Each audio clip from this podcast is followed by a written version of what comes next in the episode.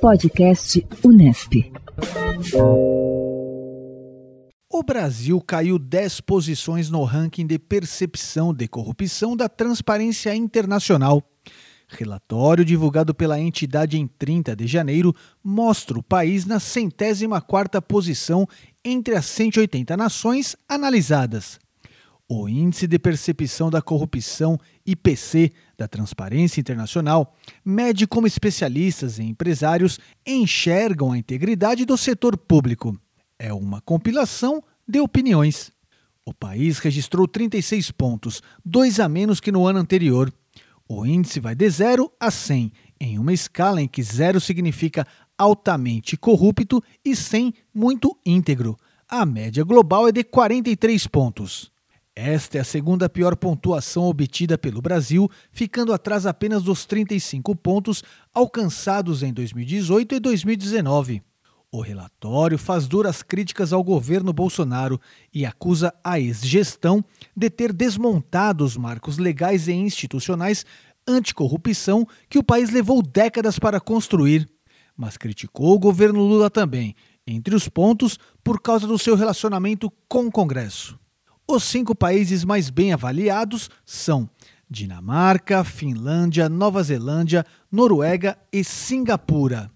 Já os cinco países com pior avaliação são Somália, Venezuela, Síria, Sudão e Iêmen. Rita de Cássia Biazon, cientista política e coordenadora do Centro de Estudos sobre Corrupção da Unesp Campus de Franca, analisa a queda do Brasil no atual relatório. O Índice de Percepção da Corrupção, divulgado pela Transparência Internacional nesta semana, apontou um declínio significativo no score brasileiro. Uh, a primeira questão que a gente tem que colocar é que, por se tratar de percepção, é lógico que ele tem um caráter de opinião de um grupo de entrevistados, de políticos, de sociedade civil, de empresários especialistas na área que fazem avaliação de um questionário, respondem esse questionário e que vão atribuir uma nota. Né? Então, a, o score que a gente eh, remete ao Brasil é, na verdade, uma nota que ele obteve a partir dessas 13 fontes, vamos dizer, que eles utilizam. Além das entrevistas, existem outros dados que são incorporados. E, lógico, numa escala de 0 a 100, quanto mais baixo a escala, maior o nível de corrupção. Feito isso, eles calculam uma média, né? E aí o país é avaliado em três fontes distintas, né? Então você vai ter, não é só uma, uma, uma, um único dado que constrói o índice de percepção de corrupção, mas são vários. E no caso brasileiro, é, nesta semana, nós tivemos a notícia de que a pontuação do Brasil, a nota nossa, numa escala de 0 a 6, foi de 36. É a pior nota desde 2015. A melhor avaliação que nós tivemos nos últimos 10 anos foi em 2014, uh, e depois começou um declínio. Né? Então, 2015, nós já caímos para uma, uma nota de 38 pontos, subimos em 2016 e aí viemos declinando 17, 18, 19, 20 nós alcançamos 38, 21 38 pontos, 22 38 pontos e 23 agora 36.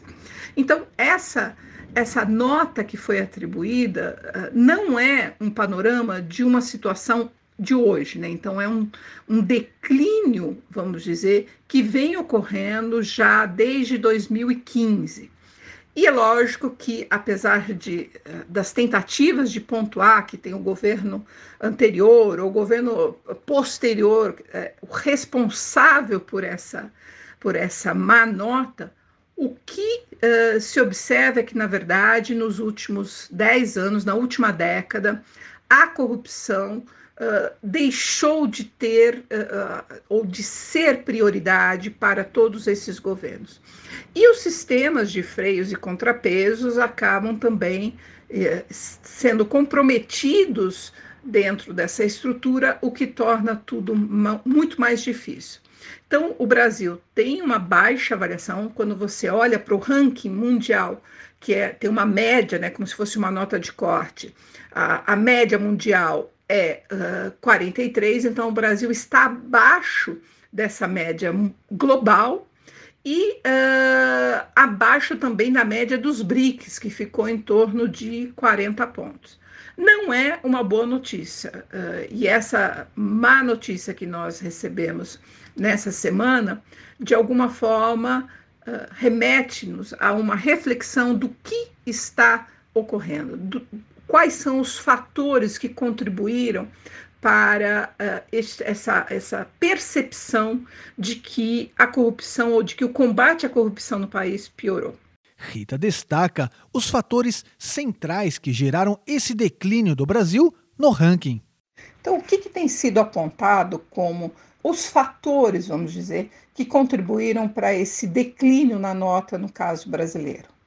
O mais crítico, vamos dizer, e que há um consenso entre os especialistas, é que o Brasil aponta uma falta de uh, autonomia do sistema judiciário como um todo. Então, isso tem sido visto como uma, um agravante na dificuldade, inclusive, de instituir novos instrumentos de combate à corrupção. Então, essa falta de independência a gente pode ver desde a, a nomeação do Zanin uh, para o STF, que é um advogado pessoal do presidente, até mesmo a escolha de um procurador-geral uh, da República, que também uh, passa por questões de, de, de, pessoais, vamos dizer. Então, falta, nesse caso, uma transparência, uma impessoalidade quando foi feita a escolha da, da PGR. Uh, então, esse é o fator mais crítico. Recentemente, Dias Toffoli ele anulou as provas de acordos de leniência da Odebrecht, medida essa que foi reprovada pela OCDE. Portanto, nós temos vários indicativos de que o judiciário brasileiro, e especialmente o Supremo Tribunal Federal, desempenhou um papel importante na questão da retomada da, da democracia ou da, dos avanços autoritários que a gente tinha sofrido no governo uh, Bolsonaro, mas por outro ele assumiu um protagonismo que acaba uh, colocando a classe política e a classe econômica muito próxima, né? Então uh, essa questão da independência, da ausência de independência do judiciário, é um fator uh, sério que tem sido apontado pelos, pelas entidades e por instituições, organismos, organizações, como um comprometimento na hora de avaliar a questão da corrupção no Brasil. Outra é a questão da, da, da, interferência em determinadas instituições. Então, a PGR é um caso, Polícia Federal, CGU, uh, COAF, é, então, a BIM, que recentemente nós vimos, então isso que começa, lógico, no governo Bolsonaro, mas que acaba uh, remetendo também a um tipo de, de interferência e que acaba desarticulando o enfrentamento à corrupção. O caso mais crítico e mais, eh, talvez eh, o melhor exemplo dessa situação foi o próprio desmantelamento da Operação Lava Jato, né? Então, o que nós temos hoje é como se não houvesse mais corrupção. O Brasil nunca passou por uma situação de corrupção junto ao governo federal, e isso é uma mensagem negativa quando se avalia ou quando vai se avaliar a questão da corrupção no país.